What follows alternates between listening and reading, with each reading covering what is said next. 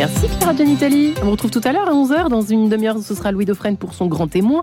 Il recevra aujourd'hui Marie Dorin de Vaucresson, euh, présidente de l'instance nationale indépendante de reconnaissance et de réparation, l'INIR. Dans un petit quart d'heure, ce sera votre bulle d'oxygène autour de Saint-Thomas, aujourd'hui présenté par le père Froissart. Mais tout de suite donc, une nouvelle rencontre, toute diaconale. Mais pourquoi je dis diaconale? Bah Parce qu'ils sont encore diacres avant d'être ordonnés prêtres. Une émission donc euh, tout en vocation et en ordination tout au long de cette semaine. Aujourd'hui, euh, eh bien, je crois que c'est Baptiste Javaloyès que vous recevez. Bonjour Marie-Léla. Bonjour à tous. Alors aujourd'hui, j'ai la joie d'accueillir Baptiste Javaloyès. Bonjour. Bonjour. Merci beaucoup d'être avec nous. Alors vous avez été ordonné diacre en septembre dernier à Notre-Dame de Grâce de Passy et vous serez ordonné prêtre par l'archevêque de Paris, monseigneur Ulrich, le 25 juin prochain.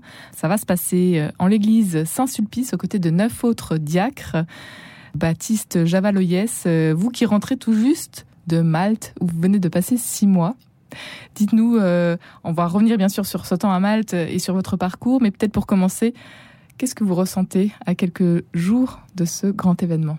Beaucoup de choses, mais je crois que c'est la joie qui domine. Une joie, euh, une joie profonde et assez grave, mais, mais une joie qui est très très belle. Cette année 2022, c'est aussi l'année de vos 30 ans. Qu'est-ce qu'elle représente, cette ordination, aujourd'hui pour vous? L'ordination, c'est à la fois pas totalement une surprise, dans le sens où on chemine vers ce grand jour pendant toute la durée du séminaire, et en même temps, c'est pas du tout une, une couronne qu'on reçoit ou une médaille euh, qu'on obtient. C'est vraiment euh, le début d'une nouvelle vie, une vie euh, au service de tous.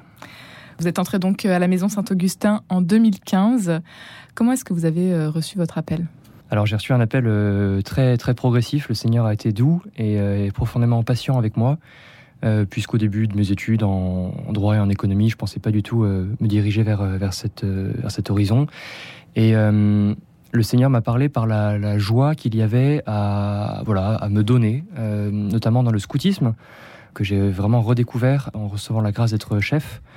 Et puis aussi dans, un bureau d'une aumônerie, euh, sur un grand campus universitaire avec beaucoup de projets, une comédie musicale, des, voilà, des vacances, des pèlerinages.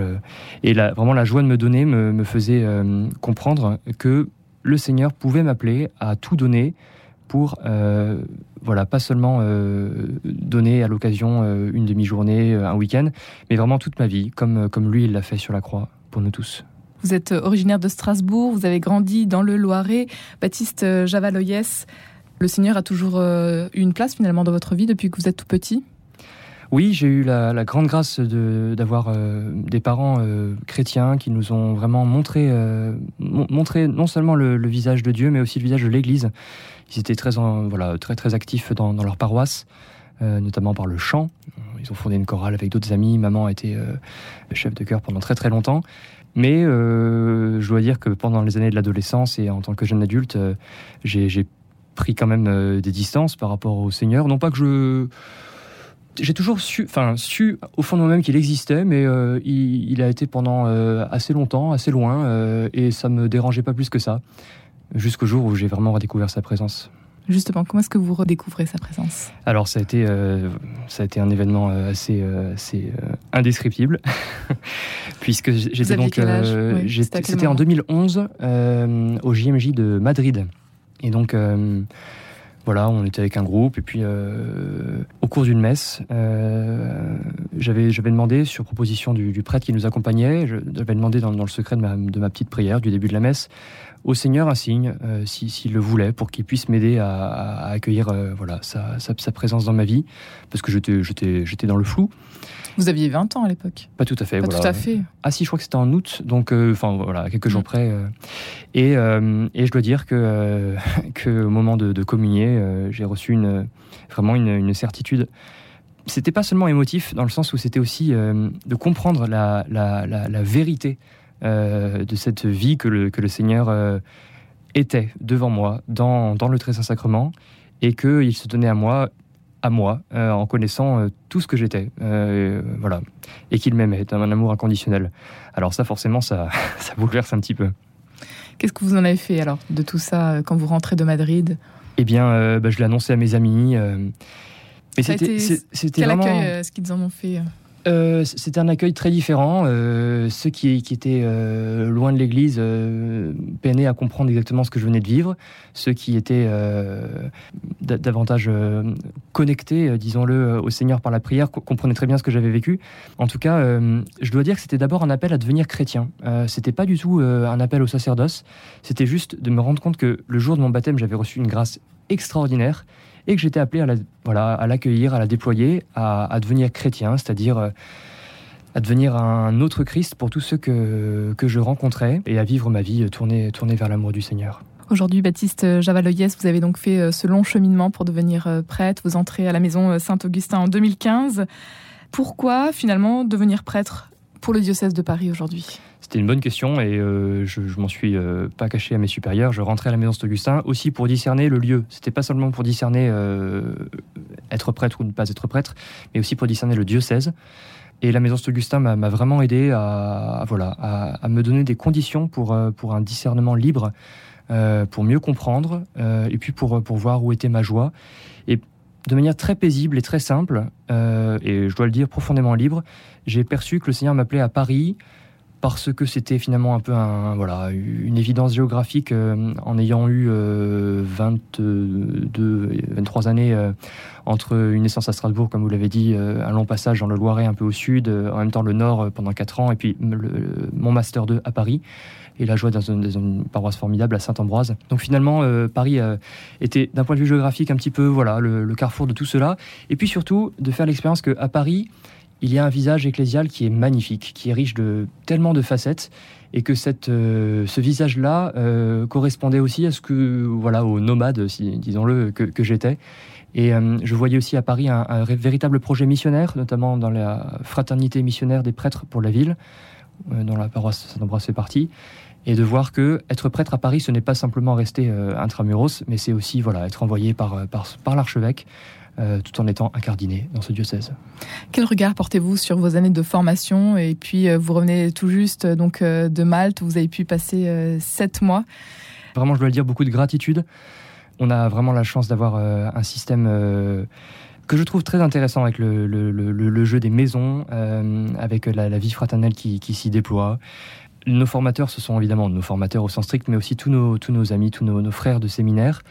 Et puis nous sommes, euh, nous sommes formés euh, par tout cela, par tout ce que l'on vit, euh, aussi par voilà les, créneaux de ménage, les créneaux de préparation des repas, la vaisselle, tous ces, tous ces, mais aussi toute la liturgie, la liturgie des heures, la, prière du matin, du, soir que, nous vivons ensemble. Tout cela forme vraiment un tout je vous avoue que parfois on, a du mal à, saisir la cohérence quand on est sur son vélo pour aller euh, voir le perspi, puis le lendemain c'est le tuteur, et puis euh, et puis il faut rendre un bouquin à la bibliothèque, et puis se dépêcher pour son exposé. Mais euh, profondément, le Seigneur nous donne, je pense aussi, de voir ce que c'est qu'être prêtre à Paris, c'est-à-dire être prêtre au milieu d'une jungle urbaine, mais qui est appelé à vivre l'unité que le Seigneur donne la jungle urbaine, comme vous avez dit, euh, Baptiste Javaloyès, vous allez pouvoir euh, la rencontrer très prochainement. Vous allez euh, être en mission dans le 13e à partir de septembre prochain. Racontez-nous. Exactement, donc maintenant c'est officiel, je suis envoyé à Notre-Dame de la Gare dans le 13e arrondissement, une paroisse riche de 67 000 habitants. avec Un quartier que vous connaissez déjà peut-être? Que je ne connais pas vraiment, si ce n'est que j'avais quelques cours en Master 2 à la Pitié-Salpêtrière, mais voilà, je, suis heureux de découvrir euh, tout bientôt euh, ce quartier avec une belle équipe euh, de prêtres et une paroisse dynamique avec un véritable projet missionnaire. Des missions en particulier déjà qui vous seront confiées? Alors il a été évoqué quelques apostolats auprès des jeunes, il y a un groupe scout aussi, donc voilà, ça va être très réjouissant. Aujourd'hui, vous serez donc ordonné prêtre pour le diocèse de Paris, Baptiste Javaillolès. Est-ce qu'il y a peut-être une rencontre qui a été marquante dans votre parcours? Alors une seule, ce serait difficile à dire, euh, mais peut-être euh, la rencontre de l'Église qui est à Malte, euh, nous l'avons évoqué. donc j'ai eu la joie d'être envoyé là-bas pour ma dernière année de formation dans une paroisse pendant sept mois. C'était pas du tout le plan initial, mais finalement c'est ce que voilà la Providence a concocté et j'y étais très heureux de découvrir voilà, comment est-ce qu'une autre paroisse au beau milieu de la Méditerranée, sur un, diocèse de 500 000 habitants, bordé d'un autre diocèse sur l'île de Gozo, qui a 15 minutes de bateau de distance, qui a 33 000 habitants seulement, mais qui a aussi un diocèse avec 125 prêtres, une réalité ecclésiale euh, profondément différente, mais pourtant c'est le même Seigneur. On a une euh, manière de, le célébrer qui, n'est pas la même, euh, des habitudes liturgiques qui sont différentes, mais c'est vraiment le même Dieu. Et je ressors profondément grandi de cette rencontre, de ce, visage ecclésial. J'ai notamment eu la chance d'habiter dans une communauté de Salésiens de pouvoir euh, mieux connaître le charisme de Don Bosco, qui est, je pense, très actuel euh, aussi à Paris, et de, poursuivre ce que Saint Jean Bosco euh, a initié d'une vraie attention qui est portée aux jeunes. Pour terminer, quelle est votre phrase d'ordination sacerdotale? Et moi, je suis avec vous tous les jours jusqu'à la fin du monde. C'est la, finale de l'évangile de notre Seigneur selon Saint Matthieu, que je trouve très belle pour, pour bien des raisons. Tout d'abord parce que, euh, voilà, quand on s'attache à une paroisse, euh, je me suis beaucoup attaché à, l'église qui est à Malte, euh, il y a toujours un regret au moment de la quitter, mais dans le mystère de la communion des saints, dans, le mystère des, liens spirituels que nous avons, nous ne nous quittons pas tout à fait. nous avons voilà une forme de présence qui, demeure, mais surtout la présence qui demeure, c'est celle de Jésus. il est venu pour nous sauver, il est auprès de son Père, il intercède pour nous, mais il est présent dans les sacrements.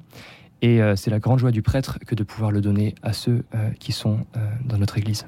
Pour terminer rapidement, que peut-on vous souhaiter à la veille de votre ordination?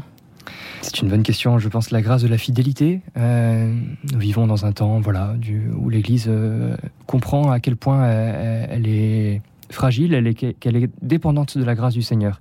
Ce n'est pas sur voilà notre notre héroïsme, notre intelligence, euh, que, tout cela repose, mais c'est d'abord la grâce de la fidélité qui est à accueillir. C'est un don du Seigneur et voilà, nous pouvons le demander pour tous les jours de notre vie.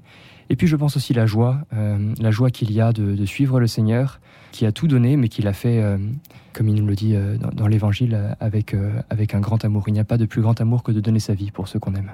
Un grand merci, Baptiste Javaloyès, d'avoir été avec nous aujourd'hui. Je rappelle que vous serez donc ordonné prêtre pour le diocèse de Paris le 25 juin prochain. Merci. Merci Marie-Léla Coussa, très bonne semaine à vous et on vous retrouve bien sûr demain matin pour une prochaine rencontre avec un ordinant.